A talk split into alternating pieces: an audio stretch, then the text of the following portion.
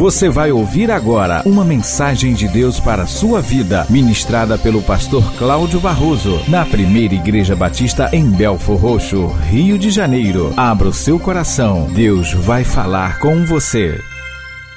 Vamos abrir a Bíblia em 1 Coríntios capítulo 7, versículos de 1 a 9. Nós estamos estudando a carta do apóstolo Paulo aos Coríntios, a igreja de Corinto e a igreja hoje. Quantas coisas há a serem apropriadas de princípios e valores de Deus estabelecidos pelo Senhor, aplicados àquela igreja e que se aplicam a nós hoje. 1 Coríntios, capítulo 7, versículos de 1 a 9. Vamos lembrar que a igreja de Corinto estava passando por momentos muito difíceis. Paulo recebe cartas de alguns membros daquela igreja, recebe visita de membros daquela igreja que colocam ele a par dos problemas terríveis pelos quais a igreja vem passando. E a origem desses problemas iniciou por causa do divisionismo que a igreja experimentou em função das panelinhas que se formaram dentro da igreja, os personalismos, o faccionismo, por conta de algumas pessoas, líderes, que estavam dividindo a igreja, tornando partidos de Paulo, de Apolo, de Pedro e outros, dizendo: não precisamos de ninguém para nos liderar, não precisamos ser pastoreados por ninguém, porque nós temos Jesus Cristo. Esses problemas de divisões decorreram para problemas doutrinários. Não havia mais uma só linguagem naquela igreja, não havia mais uma só visão naquela igreja. E os problemas doutrinários descambaram para problemas morais. Havia pecados morais, além dos pecados meramente espirituais. Quando eu digo meramente, quero dizer apenas relacionado à pessoa com Deus, mas havia pecados morais, pecados entre as pessoas, membros daquela igreja. E nós chegamos ao capítulo 7, versículo de 1 a 9, que eu quero ler com você, e diz o apóstolo Paulo à igreja de Corinto: Quanto ao que me escrevestes, é bom que o homem não toque em mulher mas por causa da impureza, cada um tenha a sua própria esposa e cada uma o seu próprio marido. O marido conceda à esposa o que lhe é devido e também, semelhantemente, a esposa ao seu marido. A mulher não tem poder sobre o seu próprio corpo, e sim o marido. E também, semelhantemente, o marido não tem poder sobre o seu próprio corpo, e sim a mulher. Não vos priveis um ao outro, salvo talvez por mútuo consentimento, por algum tempo, para vos dedicardes à oração e novamente vos ajuntardes, para que Satanás não vos tente por causa da vossa incontinência. E isto vos digo por, como concessão e não por mandamento. Quero que todos os homens sejam tais como também eu sou. No entanto, cada um tem de Deus o seu próprio dom. Um na verdade, de um modo, outro de outro. E aos solteiros e viúvos digo que lhes seria bom se permanecessem no estado em que também eu vivo. Caso, porém, não se dominem, que se casem, porque é melhor casar do que viver abrasado. Amados, embora os falsos pastores e os líderes que se corromperam naquela igreja tenham influenciado grandemente os membros da igreja de Corinto, Ainda havia muitos entre eles que tinham um grande respeito pelo apóstolo Paulo e mantinham correspondência com ele e o informaram de suas dúvidas e dificuldades que surgiram nas suas mentes sobre certas coisas e desejaram a sua orientação, mostrando assim a grande deferência que lhe deviam. Eram crentes fiéis, eram crentes leais a Deus e à autoridade que Deus estabeleceu sobre eles. Nesse capítulo 7, o apóstolo Paulo começa a apresentar-lhes respostas sobre essas questões, iniciando sobre as relacionadas ao casamento. E para compreender adequadamente o que Paulo está falando a partir de então, devemos nos lembrar que no capítulo 6, versículo 12 a 20, que inclusive você estudou no dia de hoje, ao longo da semana você ruminou, constatamos que havia um problema seríssimo relacionado à santidade do corpo. Pois enquanto alguns se consideravam tão superiores espiritualmente que não importava o que faziam com seu corpo, porque a ideia deles era que se Jesus já me libertou do pecado e da morte, então eu posso todas as coisas. Outros se achavam tão espirituais que podiam suprimir os apetites sexuais normais, abstendo-se de relações sexuais, até mesmo no casamento. Se Jesus me libertou eu posso todas as coisas, meu corpo, minhas regras. Você tem ouvido isso? Meu corpo, minhas regras. Eu casei sim, mas o corpo é meu. Ele quer sexo, mas eu não quero, o corpo é meu. Meu corpo, minhas regras. Verso 1 e 2. Paulo diz assim: Quanto aos assuntos sobre os quais vocês escreveram, é bom que o homem não toque em mulher, mas por causa da imoralidade, ou em algumas versões, por causa da impureza, cada um deve ter sua esposa e cada mulher o seu próprio marido. A palavra no grego traduzida nas nossas Bíblias em português para imoralidade ou impureza. Quantos tem impureza na sua Bíblia? Quantos tem imoralidade? A palavra no grego aí, traduzida como imoralidade ou impureza, é porneia, de onde vem a palavra pornografia. E porneia está relacionado à relação sexual ilícita, está relacionado a adultério, está relacionado à fornicação, à homossexualidade, ao lesbianismo, à relação sexual com animais, à relação sexual com crianças, é porneia. Então, o que o apóstolo Paulo está dizendo é que o sexo não deve ser realizado fora do casamento, porque é impureza ou imoralidade, mas que cada um tenha o seu próprio cônjuge. À luz da palavra de Deus, é inadmissível que um cristão pratique sexo com alguém que não seja o seu cônjuge. E devemos lembrar que a palavra de Deus nos instrui a estarmos debaixo da lei obedientemente toda lei que não conflite com os princípios e valores estabelecidos por Deus. Na sociedade, nós nos organizamos usando a lei como instrumento que diz: até aqui é meu direito, daqui para frente é o direito do meu próximo. A lei ela existe para ordenar a sociedade nas suas relações interpessoais. Quando o casamento se tornou um instrumento legal, legalizado, reconhecido juridicamente pela sociedade, razão porque o homem e a mulher devem ir até o cartório, dar entrada, pagar as custas, correr os documentos, para que se certifique que nenhum e nem outro tem qualquer vínculo matrimonial com qualquer pessoa que seja e então se apresentam perante o juiz após expedida a liberação para o casamento e são ali então contraentes de matrimônio. Só então podem eles serem chamados marido e mulher, esposo e esposa. Mas não é assim hoje. A corrupção que tem se tornado cada vez maior, já estabelecida está também no meio social e jurídico do nosso país, quando criaram o tal do documento de contrato de união estável, em que um homem pode ter quantas mulheres e a mulher pode ter quantos homens quiser, desde que assegure uma união estável. A lei não impede que alguém vá no cartório de Belfor Roxo, faça contrato de união estável com uma mulher ou um homem, vá no de Nilópolis, faça outro, vá no de Niterói, faça outro, e assim por diante. Por quê? Porque não é o mesmo processo civil para casamento. E desde o princípio, Deus estabeleceu um homem, uma mulher. Sexo fora do relacionamento conjugal é pecado, é abominável para Deus. Pastor, mas a minha mulher consente. E de vez em quando a gente tem alguém para se relacionar sexualmente com a gente, para dar uma pimentada na relação. Isto é porneia. Isso é pecado. Isso é devassidão. Não existe amparo bíblico para essa possibilidade. Aliás, isso não é possibilidade. Isso é uma corrupção. Então, quando o homem ou a mulher se relaciona sexualmente fora do casamento, esteja casado ou não, está em pecado.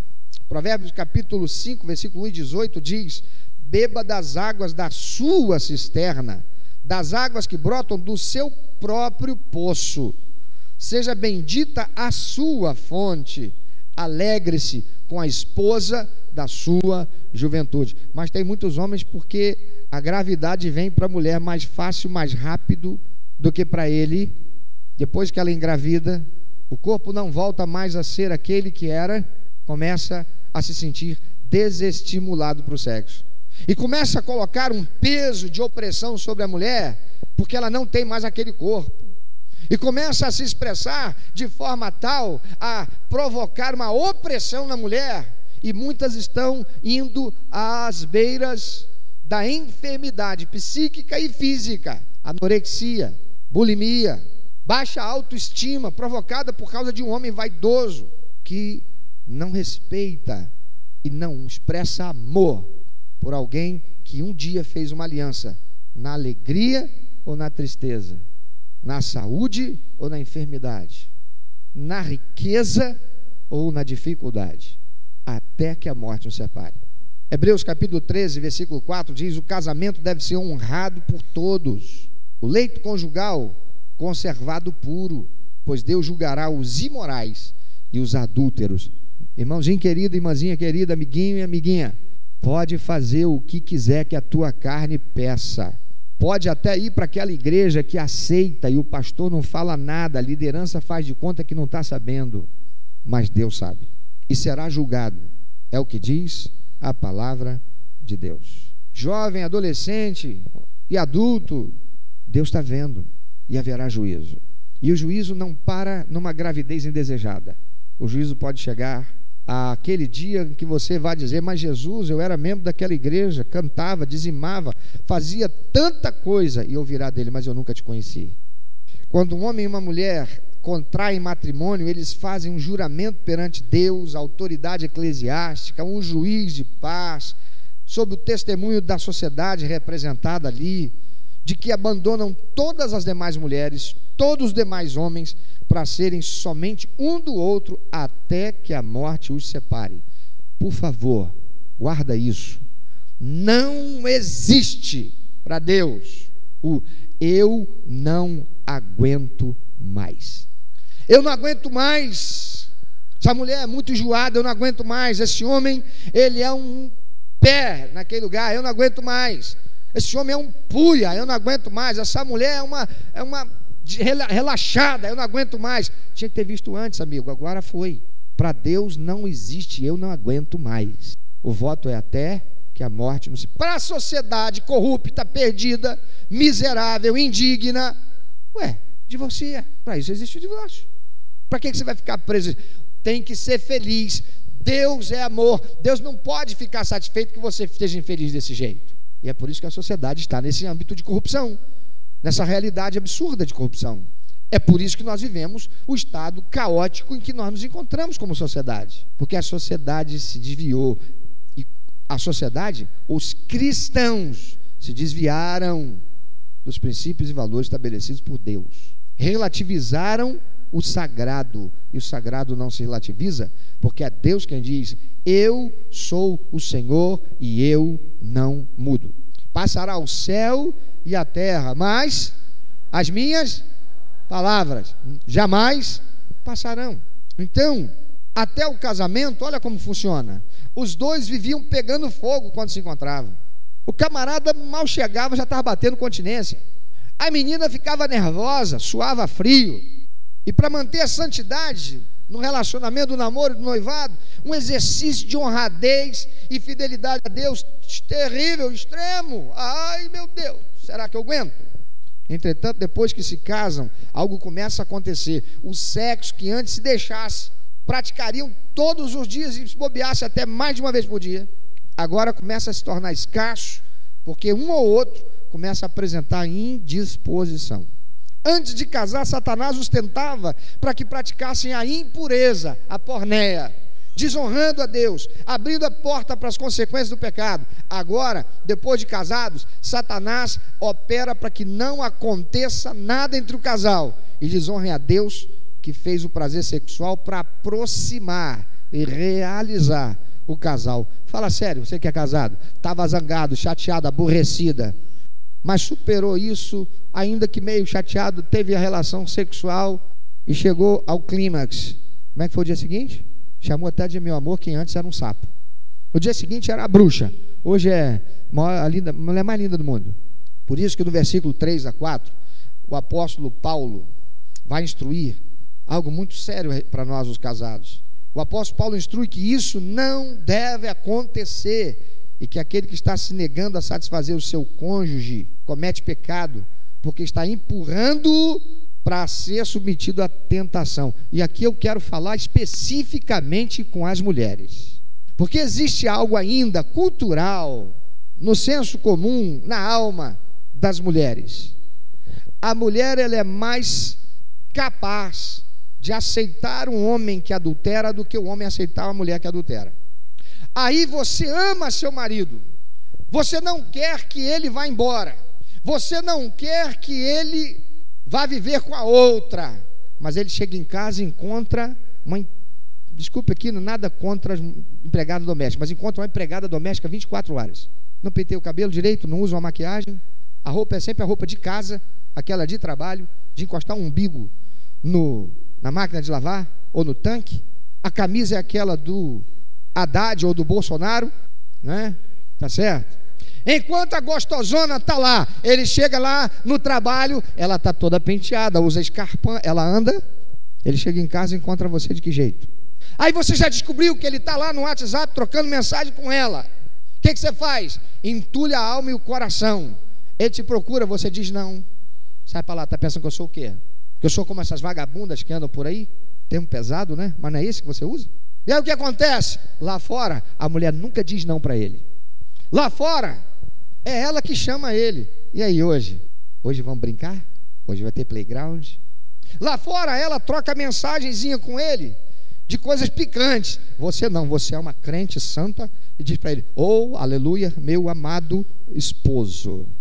Quando era namorado e noivo, ficava doido para falar uma coisinha mais picante, mas porque era crente se segurou. Agora que casou, não tem mais nada. Não tem um temperinho na coisa.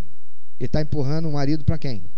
Eu não quero perder meu marido. Mas faz tudo errado. Entrega de mão beijada, de bandeja para a mulher possessa de demônios, que é uma adúltera, uma promíscua, praticante da porné, que precisa de salvação, libertação, transformação de vida.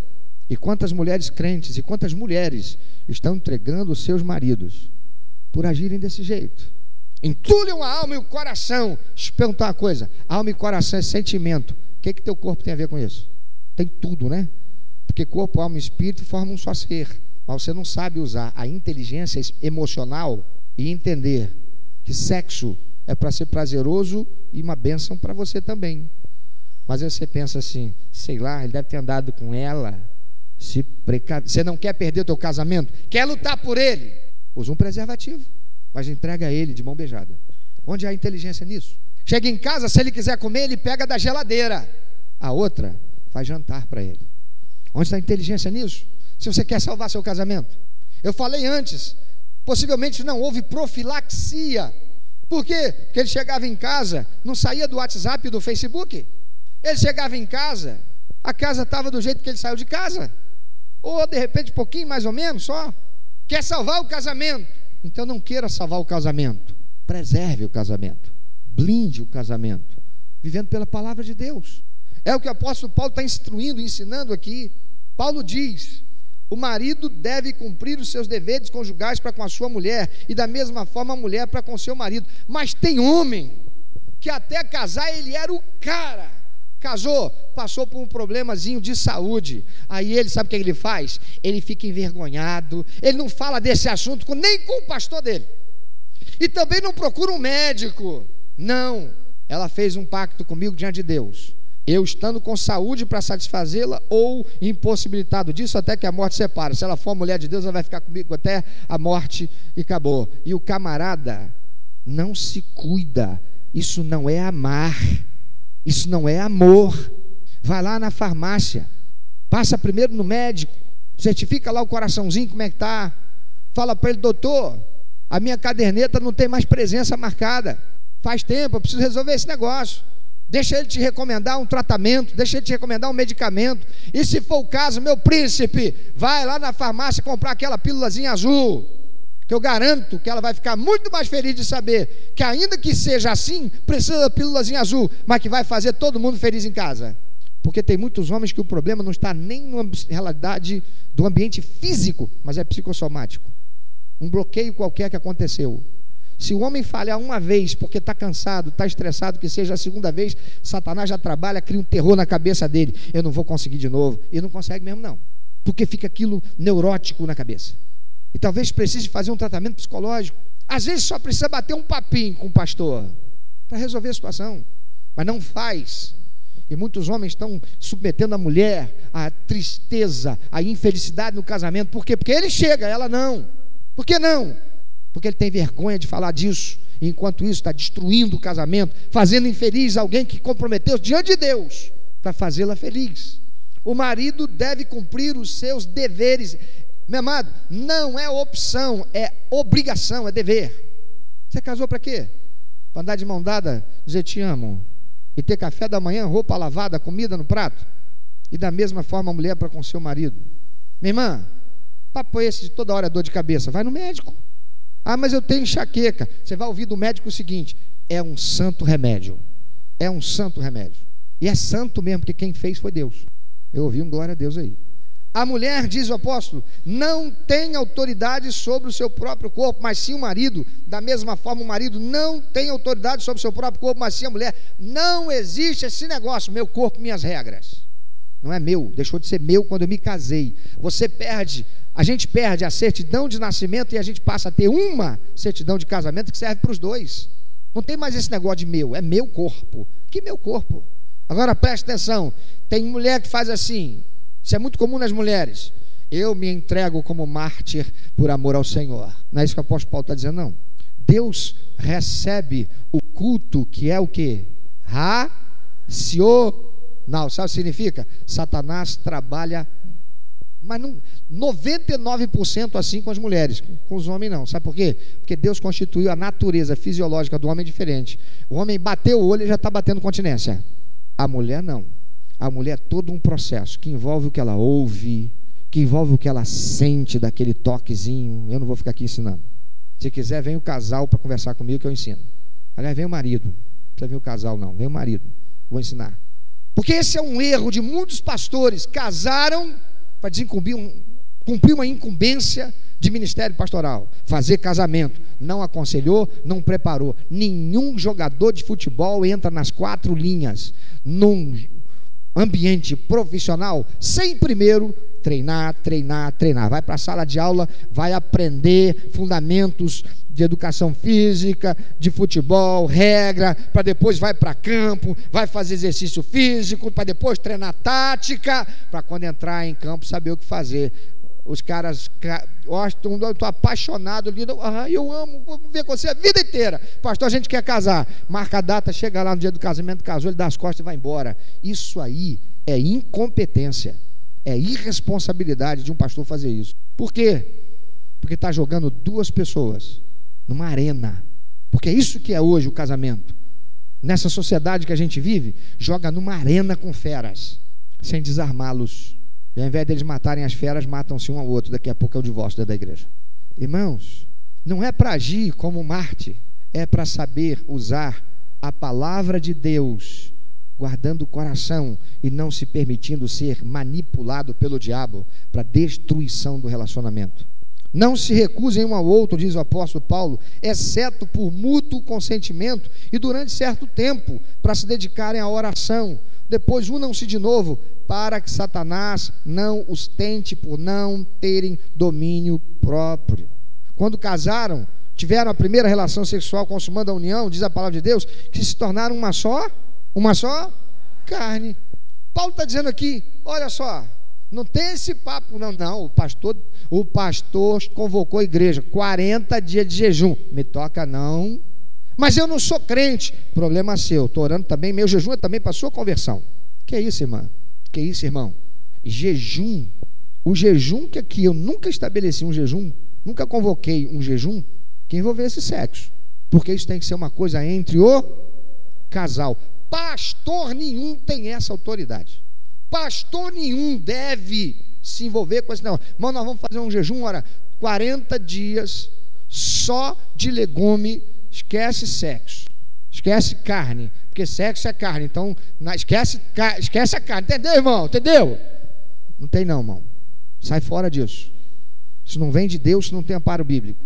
A palavra de Deus diz: a não ser por consentimento mútuo. Então, minha irmãzinha, você está lá cheia de fé, cheia de querendo a unção do Senhor. Você quer buscar mais intimidade com Deus, meu irmão. Aí você vira para sua esposa e diz assim, querida, olha, vamos fazer um jejum aí de sete dias, 15 dias, 10 dias, em que é total, tá? Eu vou ficar só na água e no suquinho de laranja, com um biscoitinho de maisena por dia. Tá bom? Ela vai dizer assim: você pode ficar, mas sem sexo não. Acabou, meu irmão. Acabou, minha irmã. Vai ficar só na água, o suquinho de laranja e o biscoitinho de maisena, mas vai cumprir sua obrigação. O apetite sexual, ele deve ser satisfeito porque o sexo está para o casado como o almoço ou o jantar, ou seja, é uma necessidade que deve ser suprida pelo cônjuge. Deus não colocou em nós o apetite sexual para de vez em quando, não. É uma necessidade. Por isso que a gente tem esse impulso. Quando você está com fome, como é que você sabe que você está com fome? Por causa do impulso, por causa do que o seu corpo te dá de sinais, ele grita para dizer para você: Eu estou com fome, vai comer, eu preciso de energia. Da mesma forma é o sexo. Mas se há tristeza, rancor, raiz de amargura, excesso de trabalho, falta de apetite sexual devido ao não cuidado da saúde, por desleixo ou outra motivação que não é enfermidade, ou terem decidido se abster para a prática de um jejum por um tempo determinado, então aquele que assim está privando o outro está cometendo pecado. Pior é quando o cônjuge usa o sexo como moeda de troca ou instrumento de manipulação. Estou querendo pintar o cabelo. Já sei quando ele chegar em casa hoje, eu vou botar o Elvis Presley tocando. Ele já vai saber. Hoje é dia de festa. Aliás, não. Elvis Presley é mundano. Vou colocar Aline, ah, vou colocar Lagoinha. Hoje é dia de festa. É dia de celebração. É porque eu estou querendo alguma coisa dele. Faz isso não, isso é pecado. O apóstolo Paulo claramente adverte para que Satanás não vos tente pela vossa incontinência isso não significa que o cônjuge que está sendo lesado vá sucumbir à tentação, mas que não se deve submetê-lo a isso. Quem aqui já teve aquela dorzinha de dente que não passa? Quem já teve? Naquela dor de dente que você tem vontade de dar cabeçada para ele, não. É aquela dorzinha de dente enjoada, que é igual chuva fininha. Sabe aquela chuva fininha que fica três, quatro, cinco dias, uma semana chovendo? Não é como aquela chuva de verão. Acabou. Sabe aquela dorzinha de dente que não passa? Paulo está falando isso. Não privem-se um ao outro, para que não seja submetido à tentação do diabo. Não quer dizer para que o outro não caia do pecado. Aí está dizendo para que não seja submetido à tentação. E deixa eu dizer uma coisa, irmãs, me perdoem, isso não é machismo, não. Tem que usar inteligência. A constituição do homem é diferente da da mulher. Deus fez o homem assim como todos os animais do sexo masculino está sempre pronto para briga. Essa é a natureza que Deus fez o homem. O camarada o tempo todo, a testosterona está lá em cima, bateu o olho, ele está, vamos brigar? Está me encarando? Opa, vamos brigar. A mulher vai sentir isso por dois a três dias em 30. Ela vai ter essa sensação, dessa necessidade, dessa coisa, esse impulso que o homem tem toda hora, todo dia. E detalhe, um camarada só não dá conta direito de uma mulher se ela for como Deus fez para ser. Mas ele resolve lá e na cabeça dele ele ainda não resolveu. Daqui a pouco estão batendo ponta de novo. A mulher não. Viu, marido? A mulher não. Só as mulheres. Olha para o marido e diz: ah, Eu não. Mas isso não diz que você é doente. Isso não diz que você também não. Isso diz que a sua mulher, constituição é diferente. Viu, marido? A gente chegou em casa, ela pode estar com a roupa do Haddad ou do Bolsonaro. Se ela olhou para a gente e disse: Oi, a gente já está pronto para brigar. A mulher não, a mulher você tem que chegar e dizer: Filha, tudo filha não. Você não faz sexo com filha? Faz sexo com a sua esposa. E aí, amor, tudo bem? Tudo certinho, amor? Trouxe para você. Linda. Você está tão linda, amor. Com essa roupa do Haddad aí, então, do Bolsonaro, você está chuchu de bola. Você tá, você dá uma inspiração. Irmão, tem um negócio que não falha, é o tal do chocolate. Chocolate é algo da inspiração dada por Deus. É um negócio assim. Irmão, é difícil você oferecer chocolate para mulher, ela vai rosnar para você, já estava rosnando. Depois que ela comer, ela vai rosnar assim. Ó. Depois que ela comer a barra inteira, ela, tá, ela não está mais rosnando, ela está dizendo, oi amor, tudo bem? Amém, irmão? Está ali compenetrado que ele está anotando tudo.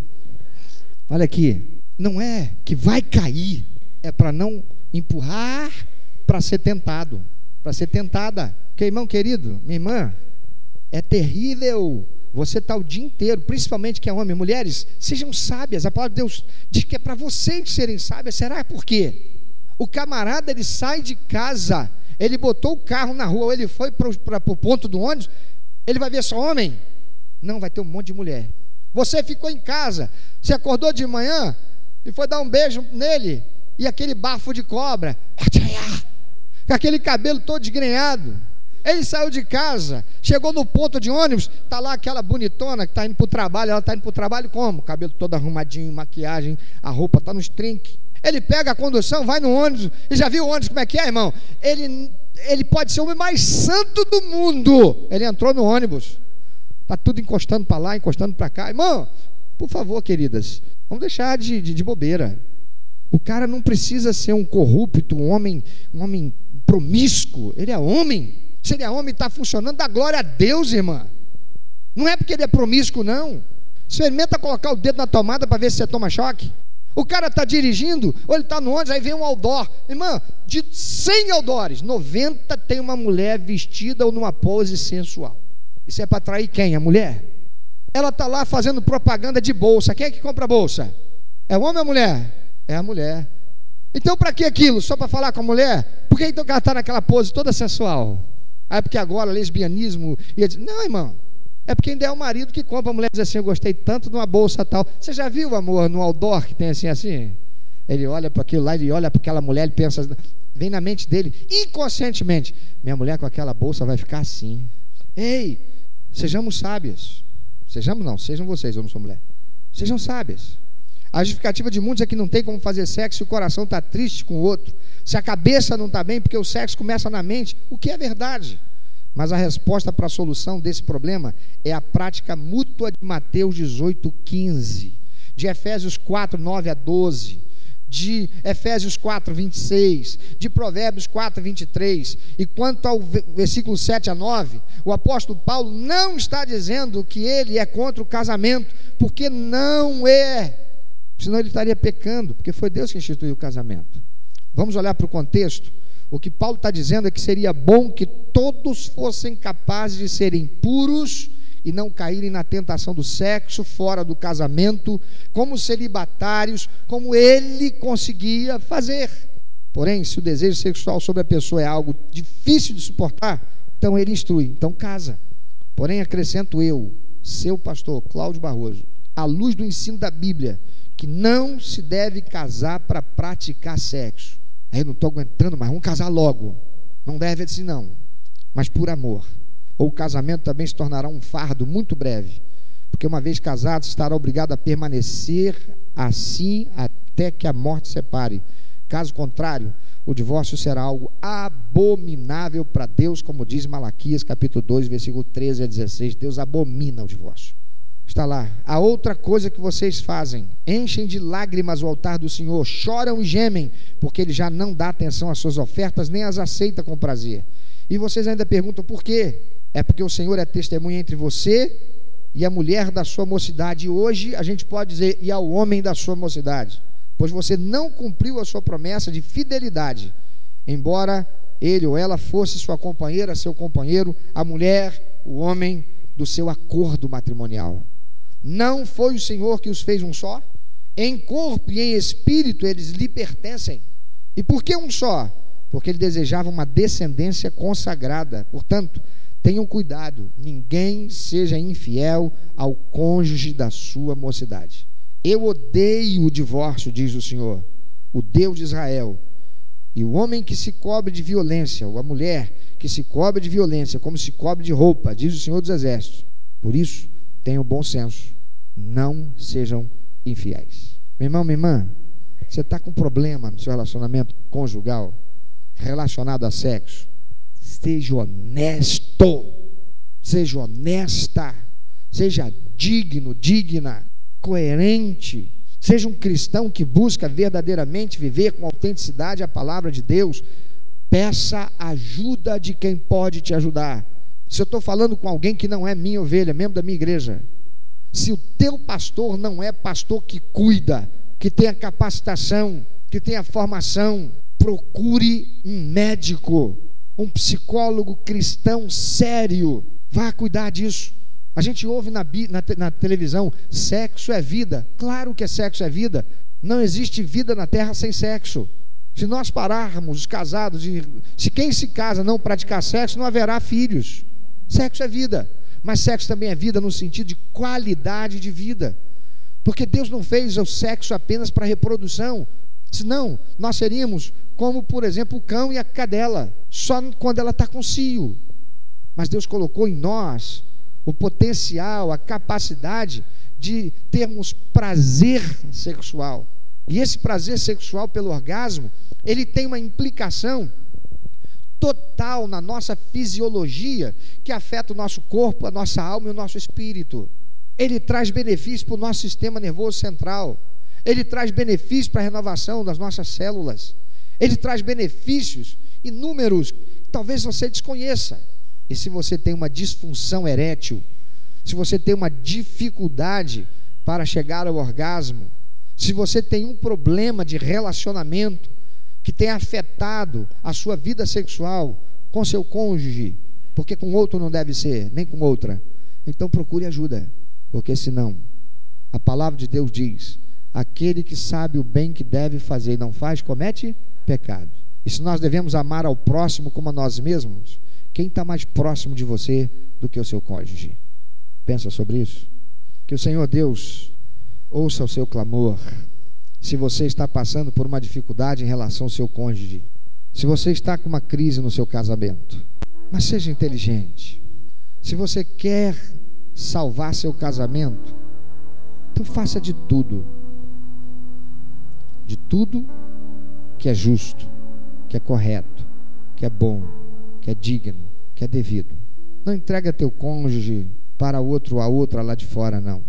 Lembre-se do que você fazia quando você era namorado, quando você queria conquistar antes de ser namorado e namorada.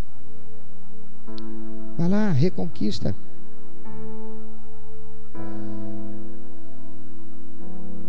Não jogue a toalha até que o juiz apite o final do jogo se você quer preservar o casamento, se você quer reconquistar. Mas se você já está vivendo o problema do adultério, a palavra de Deus diz para você: se você não consegue superar isso e continuar a conviver com esse cônjuge, a palavra de Deus diz: você está livre para se divorciar. Somente nesse caso, se houver adultério comprovado. Não basta uma mensagem no WhatsApp. Não basta uma mensagem no Facebook. Um adultério comprovado. Mas se ainda assim você quer salvar seu casamento, então use de inteligência emocional. Não se deixe levar por ressentimento, mágoa, rancor. Seja profilático, cuide do teu casamento. Não se envolva tanto com o trabalho, com as coisas da vida, com o estudo, com vocação, com tanta coisa. E deixa essa área da sua vida sob a influência de Satanás que atua no pensamento das pessoas, no nosso pensamento, na nossa mente, para a gente ficar pensando que não deve. Estude a palavra de Deus. Ela é lâmpada para os nossos pés, é luz para o nosso caminho para que a gente possa viver uma vida abundante, como Jesus prometeu aqui na terra. Não ande sozinha, não ande sozinho com esse problema. Você não vai conseguir chegar a um bom termo andando sozinho, andando sozinho. Você pode até não sentir a vontade com o pastor, mas vai procurar alguém realmente capaz de te ajudar um psicólogo cristão. Não vai por aí procurando qualquer um, não, que vai dizer para você: mete o pé, larga isso aí. Isso aí é um puia na tua vida, isso aí é, é um atraso de vida essa mulher na tua vida. Não. Procure um psicólogo cristão, um homem de Deus, uma mulher de Deus. A procurar os médicos para cuidar desse problema de saúde. Não continue no pecado. Há coisas que estão amarradas, vidas de crentes estão amarradas. É dizimista, é ofertante, mas Deus não está recebendo como adoração, porque não está adorando a Deus com seu corpo. Porque quando marido e mulher, esposo e esposa, estão ali e praticam o sexo, buscando usufruir da bênção que Deus estabeleceu, a palavra de Deus diz que tudo que Deus fez, viu Deus que era bom. Significa dizer que Deus ficou feliz com aquilo que ele criou. E quando ele vê o marido e esposa se relacionando sexualmente, se realizando, Deus se alegra. E a palavra de Deus, em Neemias 8:10 diz que a alegria do Senhor é nossa força. O contrário disso, ele se entristece. Por quê? Porque tem mágoa, ressentimento dentro da alma paralisando a vida sexual do casal por influência de Satanás.